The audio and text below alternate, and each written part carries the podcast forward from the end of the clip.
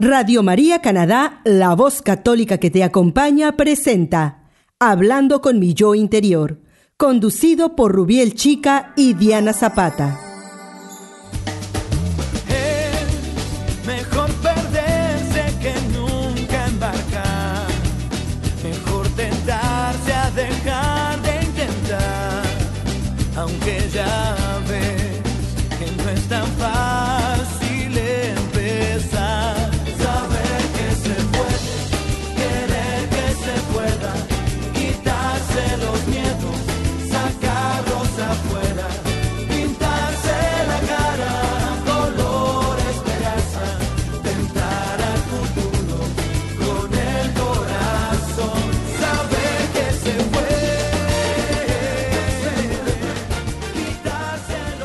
Hola queridos amigos oyentes, les damos la bienvenida una vez más al programa Hablando con mi yo interior. Los estamos saludando desde la ciudad de Toronto a todos los que nos escuchan a través de Radio María Canadá y también a los que nos siguen desde cualquier parte del mundo por medio de la aplicación de Radio María en sus teléfonos celulares. Mi nombre es Rubiel Chica, su psicólogo amigo. Y yo soy Diana Zapata. Hoy nos gustaría que nos acompañen a hablar sobre normas con caridad, sinónimo de claridad en niños, niñas y adolescentes. Hoy nos acompaña un gran psicólogo colombiano, Víctor Alfonso Barreto Rodríguez, quien se ha desempeñado en el rol de psicólogo durante nueve años a nivel institucional, educativo, comunitario y clínico, siendo un gran profesional que fomenta el humanismo, la ética, la participación, la solidaridad, la autogestión, el emprendimiento, la autosostenibilidad y la justicia social. Víctor es un hombre de familia que disfruta además de la naturaleza, el deporte, la lectura y la tecnología. Tiene además una formación enmarcada desde una experiencia educativo-religiosa, con principios y valores y una apuesta por el componente social y comunitario expresados en una experiencia de vida al servicio del acompañamiento profesional a niños, niñas, adolescentes y jóvenes con vulneración de derechos y sus familias. Desde el rol educador, psicólogo y coordinador de programas especializados en la atención a la población en calle y con niños y niñas trabajadores en alto riesgo. Víctor nos va a hablar hoy sobre normas con caridad sinónimo de claridad en niños, niñas y adolescentes. Víctor, bienvenido al programa. Diana Rubiel, muy buenas tardes. Eh, muchas gracias eh, por la invitación y un saludo muy grato a todos los oyentes de Radio María. Eh, pues los saludo desde acá, desde Colombia, desde la hermosa ciudad de Río Negro, Antioquia. les agradezco muchísimo por esta invitación y este espacio tan importante para, para todos estos temas de reflexión eh, espiritual, físico, mental y emocional que, a todos nos, nos invita a tener una gran posibilidad de seguir trascendiendo nuestro caminar. Gracias, Víctor, por estar nuevamente con nosotros y por aceptar nuevamente la invitación. Eh, Víctor, entonces para que comencemos con este tema tan importante, sabemos que eh, este programa lo escuchan muchos, eh, muchos padres y muchas madres de nuestra comunidad hispana aquí en Toronto y en todos los países donde nos escuchan. Y sabemos que todos tienen muchas inquietudes sobre la crianza y sobre las normas y cómo, cómo decirle a los hijos, mejor dicho, que, que hagan caso, que presten atención y que obedezcan. Entonces, ¿Cómo sí, porque Todos los padres dicen eso. Ay, sí, ¿qué voy a hacer con este niño que no me hace y es caso? La dificultad se lo entregan a los profesores que vea, se lo entrego. Sí, y a los psicólogos y a todo, pero todos, mejor dicho, entre comillas, están encartados con sus propios hijos porque no saben cómo manejarlos. ¿Cómo establecer entonces una relación de confianza con los niños, niñas y adolescentes para que realmente escuchen a sus padres y les obedezcan? Eh, sí, eh, yo creo, yo creo que es el común denominador sí y, de ahí sería tan importante que, que entre todos los padres de familia eh, pudiéramos tener esa digamos que esas pautas de crianza sí y, y más allá de, tener como unos elementos técnicos o, prácticos o estratégicos es saberlos entender desde una lectura cierto desde una lectura crítica y constructiva que, que podamos hacer para comprender la realidad de los niños de las niñas, de los adolescentes, de los jóvenes, de nuestros hijos, ¿sí? Eh, a veces la lectura que hacemos muchas veces es una lectura mediática, porque necesitamos responder el celular, porque necesitamos mandar un email al trabajo, porque requerimos entregar el proyecto, porque requerimos hacer un informe, bueno, miles de, tareas que tenemos a, nuestro alrededor por las obligaciones que tenemos y, que nos olvidamos, ¿sí? Eh, muchas veces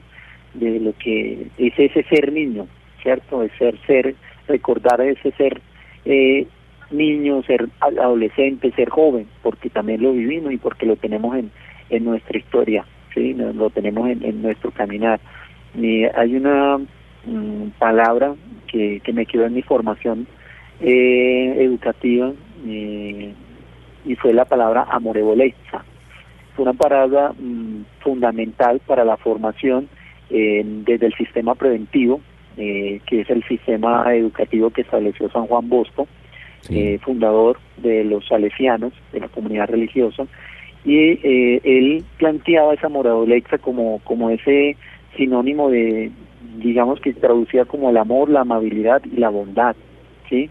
tres elementos fundamentales en ese término y que son fundamentales cuando yo estoy estableciendo una relación de confianza, ¿sí? Si yo no hablo con amor, ¿cierto? Si yo no hablo con claridad a nuestros hijos, pues eh, a ese niño, a esa, a esa, esa niña, pues eh, digamos que, que ese diálogo también tiene que ser muy consecuente con el ejemplo, ¿sí? Si no es consecuente con el ejemplo, inmediatamente derrumbo todo. En cambio, si yo hablo con amor y desde mi claridad también transmito ese amor, ¿cierto? Y ese también es otro ejemplo que traigo de San Juan Bosco. Juan Bosco decía, no es solo, los niños y los jóvenes no solamente quieren que uno les diga que los ama. En, en la relación con ellos no, ellos no es solamente decirles que los amamos, es que ellos sientan que verdaderamente los amamos. O sea, en esa relación con mi hijo no es solamente decirle todos los días yo te amo, eso es muy importante, claro que sí, pero es también que ellos lo sientan. Y lo sienten cuando se les transmite con la mirada, con el gesto, con la forma como establecemos ese, eh, digamos, ese llamado de atención, ¿cierto? Esa corrección, eh, esa corrección fraterna, ¿cierto? Ellos, ellos sienten inmediatamente esa fraternidad, claro, desde la autoridad de padres y de madres, ¿cierto? pero también teniendo la, claridad de que ese ser humano está pidiendo que le enseñe, ¿cierto? Que le guíe, que le oriente por dónde es el camino. Y lo establezco con esa amabilidad, ¿cierto? No es sentir que ya él como niño va a entender eh, lo que yo quiero como adulto. No, es saber entender, hacer lectura, bueno, ¿cómo le explico a mi hijo que debe de, de, hacer esto o aquello, de, de aprender a, organizar esta parte en su habitación, de recoger esto porque eh, ahí está el espacio donde lo puedo ubicar, ¿cierto? Y todo eso me va a permitir establecer esa, digamos que esa relación de confianza con ellos. Pero generalmente uno en los grupos o también en consulta escucha a los padres decir de que son amigos de sus hijos. ¿Cómo establecer como esa diferencia de ser amigo a ser papá de los hijos? Porque ¿cómo entenderle, decirle a los oyentes que establezcan esa diferencia o no puede haber esa diferencia? Solamente porque le dicen a uno, sí, es que yo soy muy amigo de mi hijo. Y, mira que ahí también parte, ¿qué lectura estamos haciendo? ¿Cierto?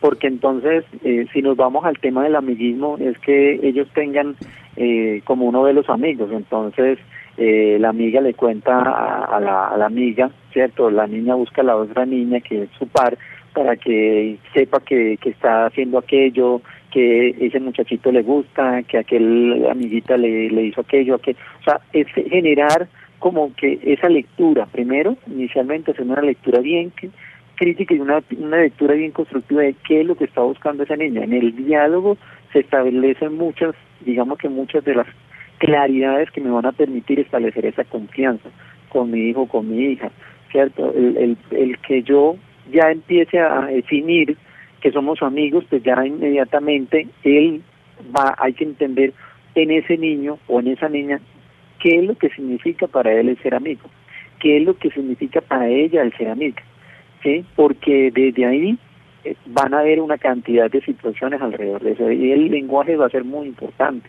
¿cierto? Y el entender y hacer lectura de qué significa para esa persona, ¿cierto? Para ese niño, esa niña, ese adolescente, ese joven, qué es ser amigo, ¿cierto? Porque si para alguno el ser amigo es el que le alcahuetea, es el que le permite y le permite y le tapa eh, y, y, le oculta y, le miente, entonces pues va a ser una relación que tarde que temprano pues va a generar otra cantidad de conflictos.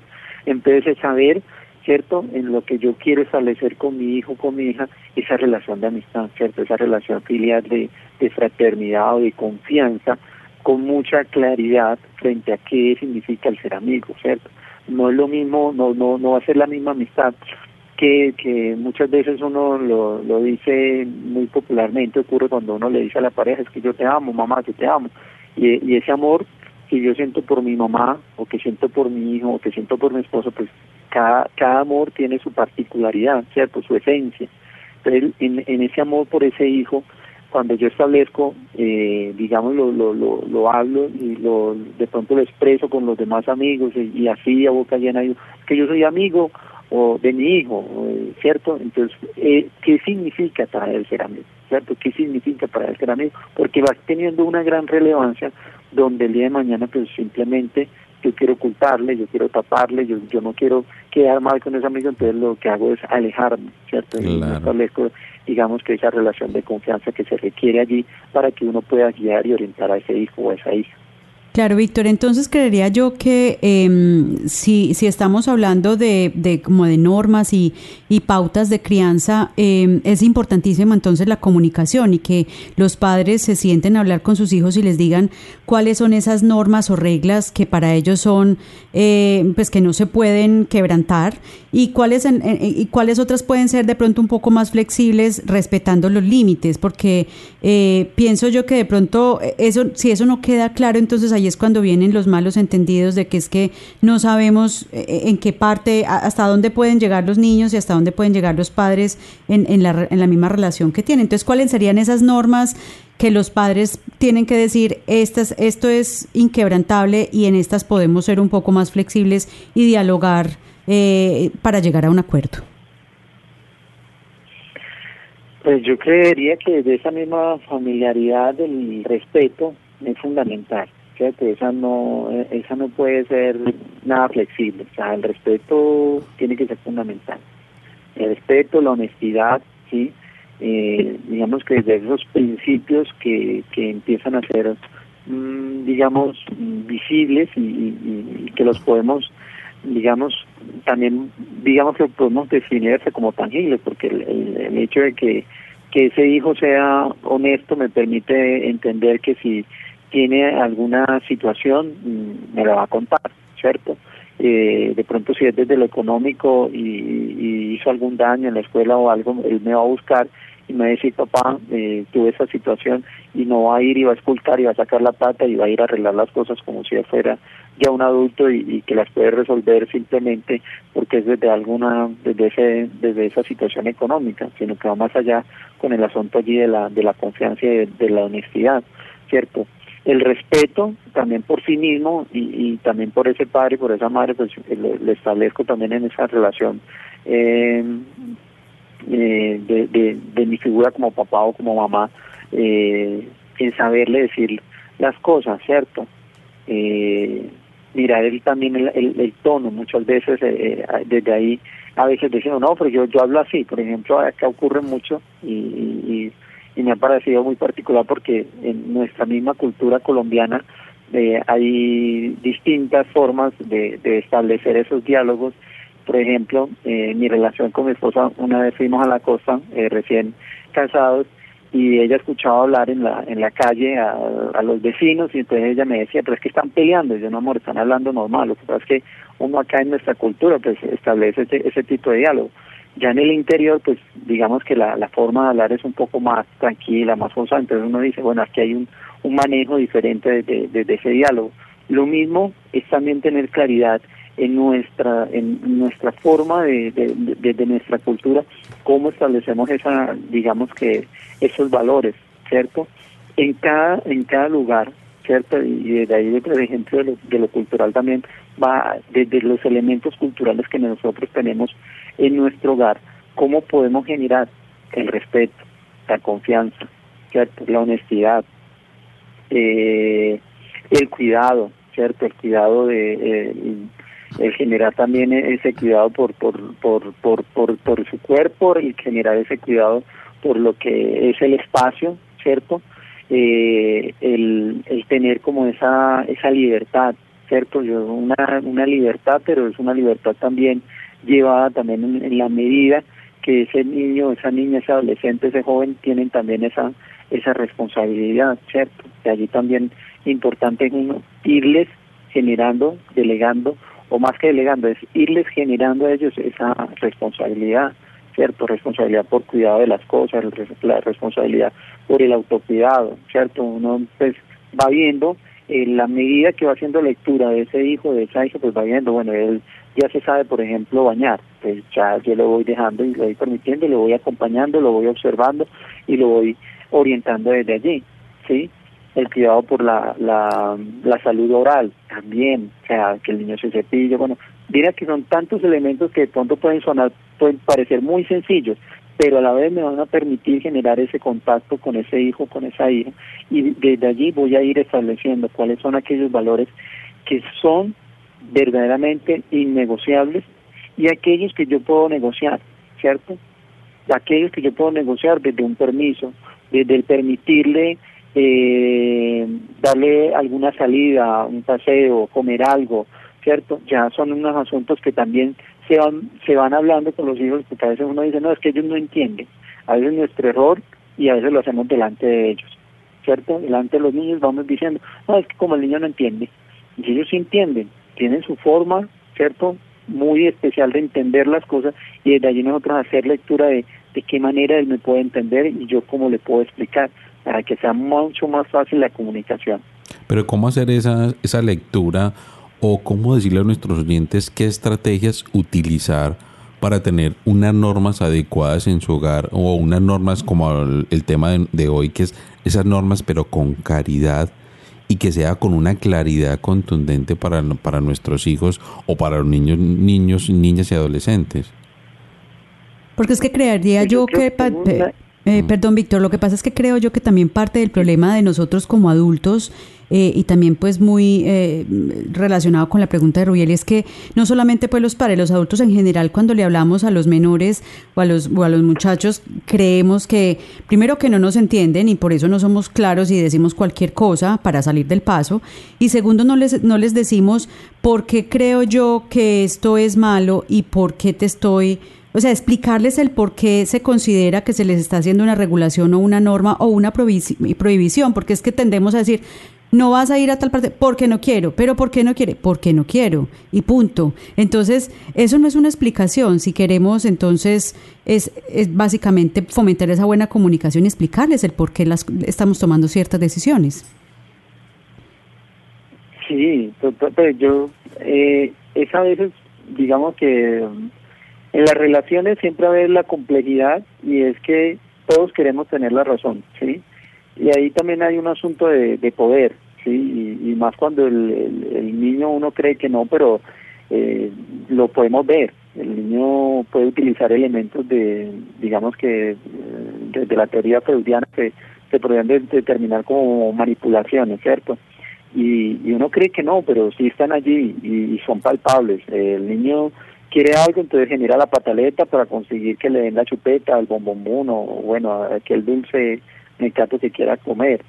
Pero mucho más allá es porque esa, esa necesidad, ¿cierto?, de, de establecerlo desde ese diálogo que, también lo de la pataleta, pero que no es el diálogo que, que nosotros como padres le hemos de alguna manera establecido para que él me diga o me exprese qué es lo que quiere.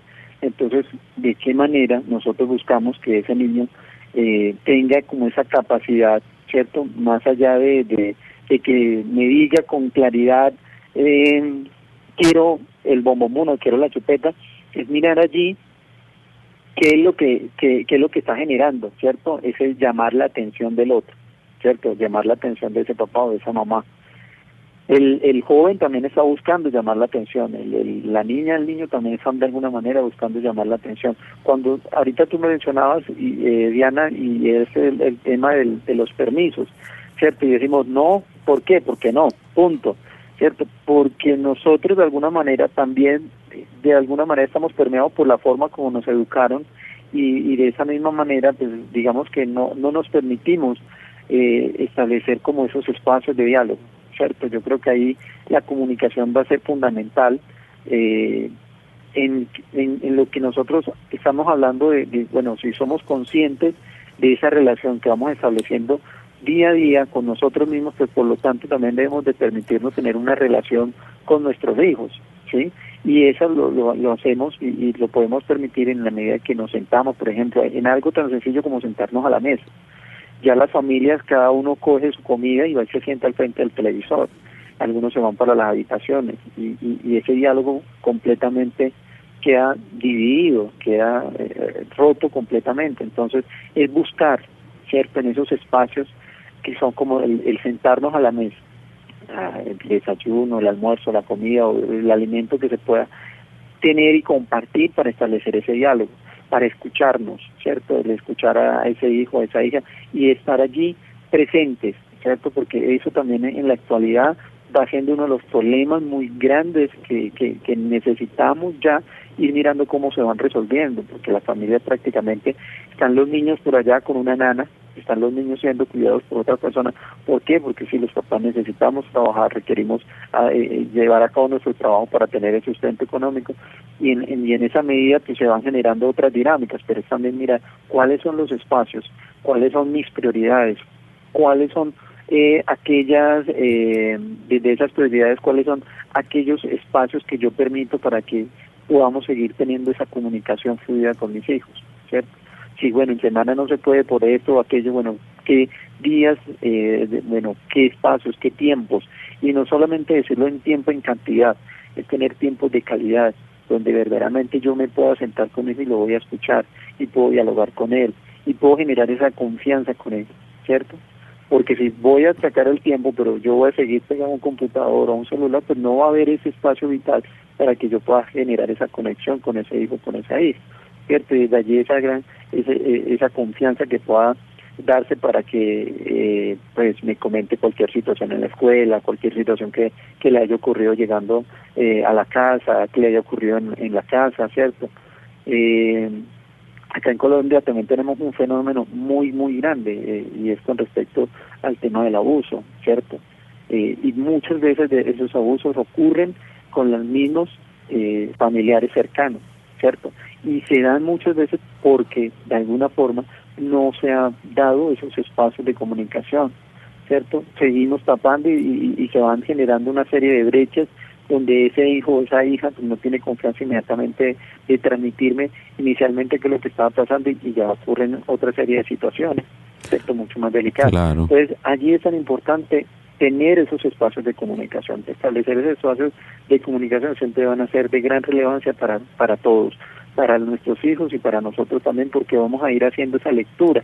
No es ponernos como científico a mirar cómo se comporta, cómo, pero sí en, en, en, cómo ellos se van expresando y que en la medida que van creciendo y que todos como seres humanos vamos estableciendo, pues vamos generando ese, ese, ese diálogo y ese lenguaje y esa forma de, de, permitirnos eh, y escucharnos, o sea, que generar esos, esos momentos de, contacto, de comunicación, de relación, de, de compartir la mesa. Es como compartir la mesa nos puede permitir muchas más cosas, no solamente ese pan o ese alimento, sino también el compartir experiencias, situaciones que, que, nos puedan estar ocurriendo y de allí toda esa comunicación pues que puede generar también para, para esa relación. Víctor, generalmente uno piensa o pensando acá, ¿cómo serían como esas normas ideales para tener en la familia? Porque generalmente hay padres que dicen, no es que mi, o los hijos dicen, mi papá o mi mamá son al estilo militar que todo el tiempo son con, con, con, estas normas y se tienen que cumplir a tales horas esto, a tales horas aquello. Pero también hay otros padres que dicen, no, debemos de ser flexibles con nuestros hijos. ¿Cómo pensar y, y o decirle a nuestros oyentes cuáles serían como esas normas ideales que deben estar en una casa? Y en un punto intermedio sin llegar en un punto intermedio, sin llegar como a esos extremos del militar al, al, flexible, porque generalmente uno se encuentra en esos dos extremos. Pero cómo llegar a pensar de que podemos llegar a un punto de equilibrio, llamémoslo así, un punto de equilibrio frente a las normas, de que estas normas deben de ser claras, concisas y como lo hablamos hoy en el tema, con una caridad también y con una claridad. Pues mm, digamos que todos vamos generando nuestros discursos a partir de nuestra formación, ¿cierto? Y, para mí es vital mi formación desde, desde lo académico con los salesianos, eh, a los cuales pues, aprovecho para darle un agradecimiento eh, en este medio porque fue una formación pues fundamental en todo mi, mi proceso también profesional y es esa parte eh, de la pedagogía del amor Claro. Eh, mm. ese, ese, ese, ese, contacto con, con ese otro y ese poder establecer ese, ese ejemplo, ¿cierto? Si yo soy un padre que le dice a mi hijo no mientas, pero yo contesto de alguna forma diciéndole inmediatamente, porque eso, eso se da instantáneamente, llega a la puerta alguien a buscarme y le digo a ese hijo, dile que yo no estoy. Inmediatamente ah, estoy tumbando todo lo que yo le he estado diciendo desde el mm. discurso, por favor, no mientas, a mí no me digas mentiras, necesito que siempre me digas la verdad, pero yo hoy le digo inmediatamente con un gesto de decirle, dígale a esa persona que me está buscando que no estoy. Ya con eso tumbo todo, o sea, ahí ya no hay una conexión, ya ahí no hay una confianza con ese hijo. Y inmediatamente les estoy enviando el mensaje. Ya el discurso se derrumba completamente, les estoy diciendo, sea un mentiroso, ¿cierto? Entonces ahí el ejemplo es fundamental, ¿cierto? Para yo establecer esa claridad, eh, con caridad es ser coherente con ese diálogo, ¿cierto? Con lo que yo les estoy diciendo, con lo que estoy haciendo también. ¿sí? Y también algo que eh, de pronto yo empiezo a decir muchísimo y es el tema de la y es el valor de la responsabilidad, ¿sí? Cuando yo le establezco a ese hijo o a esa hija, listo, vamos a hablarlo otra vez con el ejemplo del permiso tienes permiso de tal hora. Bueno, ¿hasta qué horas te piensas quedar? Y empezar allí a generar el acuerdo, donde uno pueda llevar a, ese hijo o a esa hija que establezca ese, ese tiempo. Listo, 11 de la noche. Que él se sienta tan responsable de haber tomado la decisión que a las 11 va a estar en la casa, por ejemplo. ¿Sí? que él sienta que hay esa razón, no es que yo solamente se lo estoy se lo estoy determinando, le estoy dando la directriz, la orden, que va a estar a tal hora, sino que sientan que es responsable en ese acuerdo que estableció conmigo como papá o como mamá de llegar a la casa. De ir a qué lugar, a dónde vas a ir, bueno, regálame el teléfono, dónde vas a estar. Y establecer desde allí ese acuerdo. Cuando yo le doy la responsabilidad, es que una de las cosas que más nos cuesta es cuando nos dan la responsabilidad a nosotros.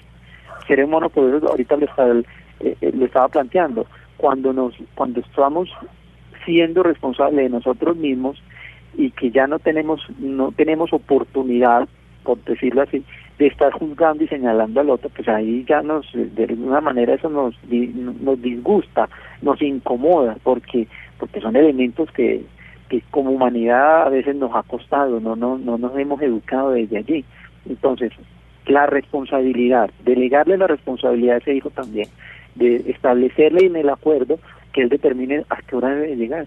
Y en, desde ahí ya ese niño o esa niña, ese adolescente, ese joven, pues va sabiendo cuáles son los elementos y esos acuerdos, digamos que son, uno establece como, como negociables, pero más allá de que sean negociables es un acuerdo, ¿cierto? Donde yo le estoy llevando a que él determine que ese horario es el propicio para que él pueda estar por fuera de la casa por la edad que tiene, por las circunstancias, por las situaciones que se pueden dar, porque no va a ir a un lugar familiar, sino que va a estar de pronto en una discoteca o en otro lugar. Bueno, acá lo, en, en, nuestra cultura, pues que, que los muchachos de, digamos que los 17, 18, antes de los 18 ya quieren estar en estos lugares, pues ocurre mucho. Y de ahí que los papás se vivan como con esos temores, pero es también mirar cómo, cómo pueden establecer esos acuerdos y esa, de esa responsabilidad en en tener, por ejemplo, un espacio dentro de la misma familia, ¿cierto? Un espacio, ¿cómo así? Bueno, las fiestas a nivel familiar, bueno, ¿cómo las establecemos? ¿Cómo generamos que esos espacios que tarde que temprano ellos van a vivir, pero que los vivan primero en la familia, buscando que desde ahí ya puedan ir generándose ese, eh, eh, digamos que esa lectura, eh, cuál es el comportamiento que ellos tienen, ¿cierto? Y yo creo que eso es, eso es, eso es también muy importante. A veces no sabemos cuál es el tipo de comportamiento que tienen nuestros hijos cuando salen a estos espacios, con qué personas van a ir a interactuar. A veces hay algunos, eh, algunas personas, cierto, hombres, mujeres, digamos que son un poco más reservados, no son tan sociables, entonces son más, digamos que apáticos o, están más como con los mismos, cierto, con los mismos amigos. En cambio está el sociable, que quiere ir a, a que todo el mundo lo conozca, el que es extrovertido. Entonces desde allí mirar esas dinámicas en nuestros hijos en, en unos espacios, digamos, al interior de la familia, pueden ser fundamental, ¿cierto?, para esa relación y esa confianza que se pueda generar allí. Para mí, el ejemplo y la responsabilidad es vital en esa eh, en ese diálogo y en esa confianza que se pueda establecer para las normas y para ese tipo de, de situaciones que puedan ocurrir con nuestros hijos. Víctor, uno ve comúnmente los padres que manifiestan eh, bueno, yo a, mis hijos los quiero criar o los estoy criando como me criaron a mí, esas fueron las normas y eso es lo que a mí me gusta y eso es con lo que yo estoy de acuerdo. Como hay otros que manifiestan, eh, no es que a mí no me gustó ese tipo de crianza, yo prefiero cambiar todo y hacerlo eh, a mi manera, de otra forma distinta o, o, todo lo contrario a lo que fueron con ellos, porque no les gustó o tuvieron algún problema, algún resentimiento, yo qué sé. Entonces, ¿dónde pueden encontrar los padres hoy en día esa inspiración para educar a sus hijos, que no se base necesariamente en cómo fueron educados ellos mismos? Mira que me haces, mm, hace poco hablaba con una, con un amigo, ¿cierto? Ese amigo se dijo hasta hace muchos años, o sea, él toda su vida, y es muy particular, es una historia muy particular que quiero tomar como ejemplo. Él toda la vida se dijo que era ateo, toda la vida. Diana, toda la vida él dijo, yo soy ateo, yo no creo en Dios, yo no creo en la iglesia, no creo en nada. Fueron creciendo los hijos y hasta hace por ahí tres años ocurrió algo muy particular.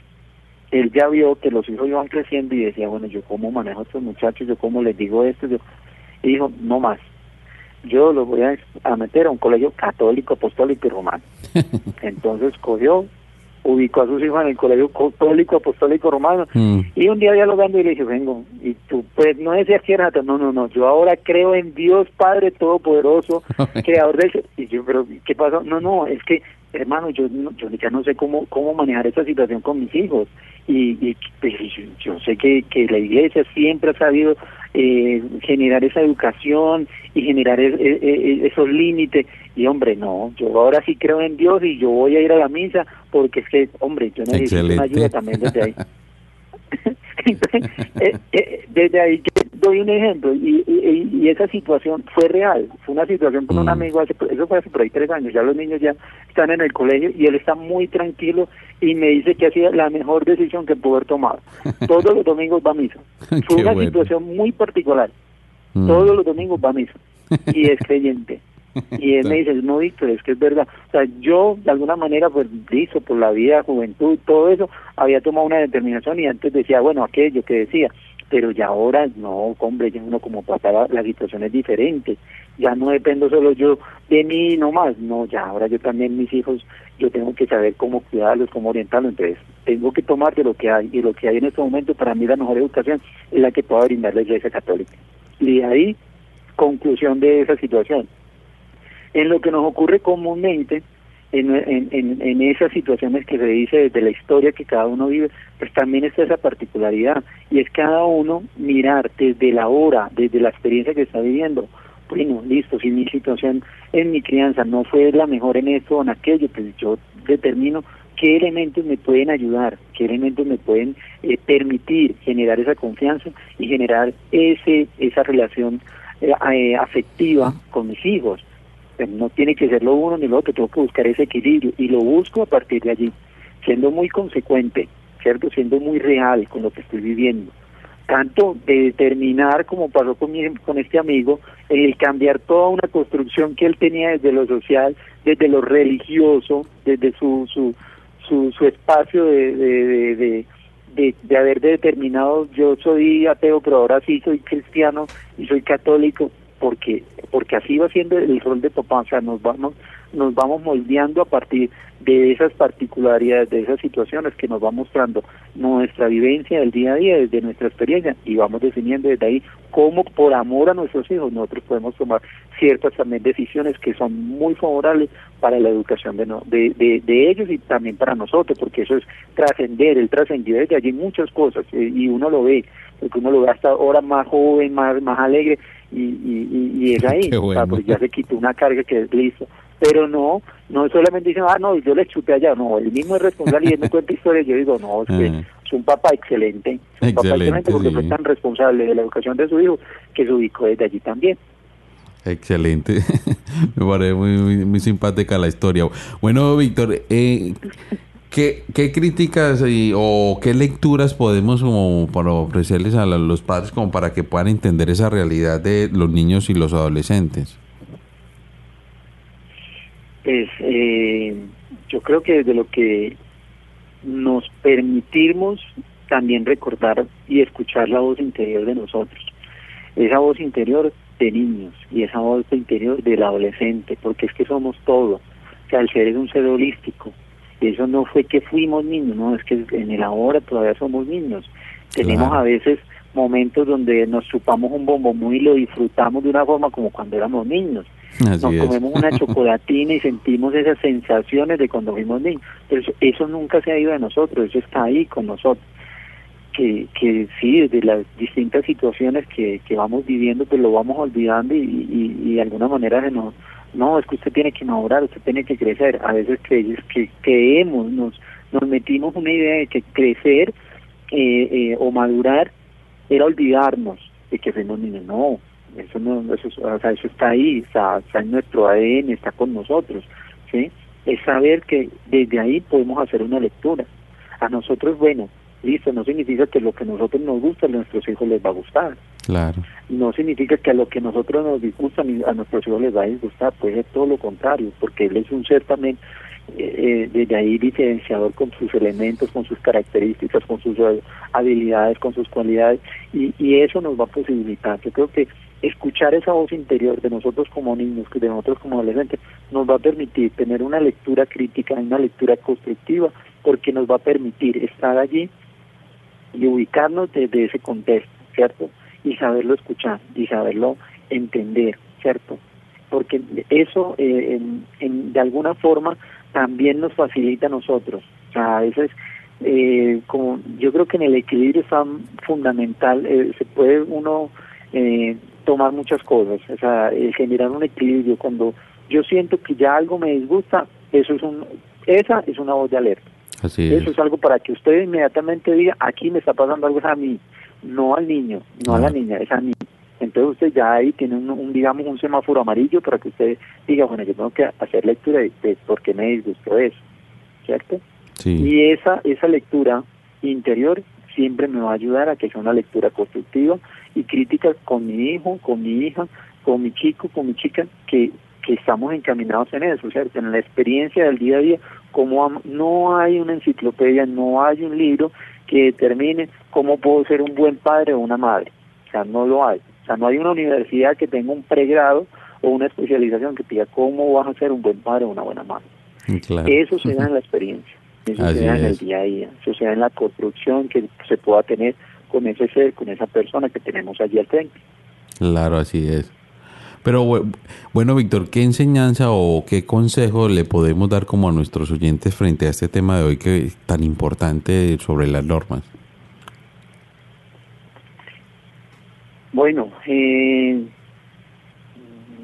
vuelvo y retomo algo y, tiene que, que, hacerse de, de, de, lo digamos que de la experiencia que hemos tenido desde nuestra formación y desde ahí uno puede hablar y, y me, me ha permitido digamos que, que también tener como esa posibilidad de, de construir y, de generar unas muy buenas relaciones no solo ahora como psicólogo sino también cuando eh, fui docente educador eh, y acompañante de muchos chicos eh, y fue el el diálogo, ¿cierto? La comunicación, la comunicación constante, ¿cierto? El siempre estar allí.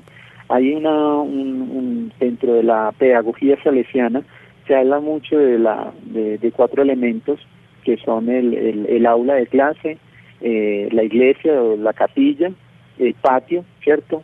Y, el espacio del salón de, donde uno se educa, ¿cierto? La escuela que educa, eh, la iglesia, la capilla que evangeliza, eh, el patio que, que te permite divertirte, ¿cierto?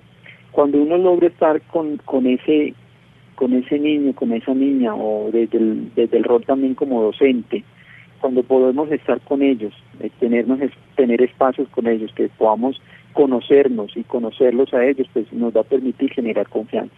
Si estamos completamente aislados de ese espacio, de ese vínculo, de esa relación que tenemos allí, pues va a ser mucho más complicado, ¿cierto? Establecer esa, esa relación de confianza y esa relación de norma. Porque la norma se establece también con la caridad con la que yo puedo hablarle a ese niño, a esa niña, ¿cierto? Eh, ahorita con el nombre de, la, de las normas con caridad, sinónimo de caridad, mm, lo relaciono también a un amigo sacerdote salesiano que él me, siempre me decía eh, una frase, me decía, la claridad es la hermana mayor de la caridad. Ah, Qué bien. Porque si yo hablo con claridad, si yo hablo con claridad, inmediatamente ese niño o esa niña me está escuchando con ese mismo amor, que yo lo que quiero es lo mejor para él o para ella. Y desde ahí inmediatamente va a ser recíproco el escuchar esa voz. Excelente. Claro, Víctor. Ay, bueno, muchísimas gracias. Todas estas eh, cosas tan bonitas que nos has enseñado hoy. Seguramente todos los padres que nos están escuchando eh, van a tomar todas estas enseñanzas y las van a aplicar a su vida diaria, a su relación eh, pues de familia y con sus hijos y aprender a establecer unas normas mucho más, más claras y más contundentes basadas en el amor y en la caridad. Gracias, Víctor, por acompañarnos. Eh, gracias por haber venido nuevamente al programa y esperamos que en otra oportunidad nos vuelvas a acompañar. Eh, Diana, muchas gracias a ustedes por estos espacios tan significativos. Eh, espero también nuevamente estar con ustedes y inmensamente muchas gracias también a, los oyentes por, por estar allí presentes con nosotros. Listo, Víctor, muchas gracias. Hasta la próxima. Bueno, muchas gracias. Bueno, queridos oyentes, hasta aquí nuestro programa del día de hoy. Recuerden que los estuvimos acompañando a sus amigos Rubiel y Diana y hoy estuvimos conversando sobre un tema muy importante como fue las normas con caridad, sinónimo de claridad en niños, niñas y adolescentes. Esperamos pues que les haya interesado este tema. Muchas gracias por escucharnos cada semana para aprender sobre todos estos temas tan significativos para nuestra salud mental y mejorar nuestras relaciones interpersonales. Permanezcan en sintonía de la emisora Radio María Canadá. Envíenos sus comentarios al email hmi@radiomaria.ca y denle like o me gusta a los audios de la página de Radio María Canadá. Radio María Canadá. La, voz católica, que, te acompaña.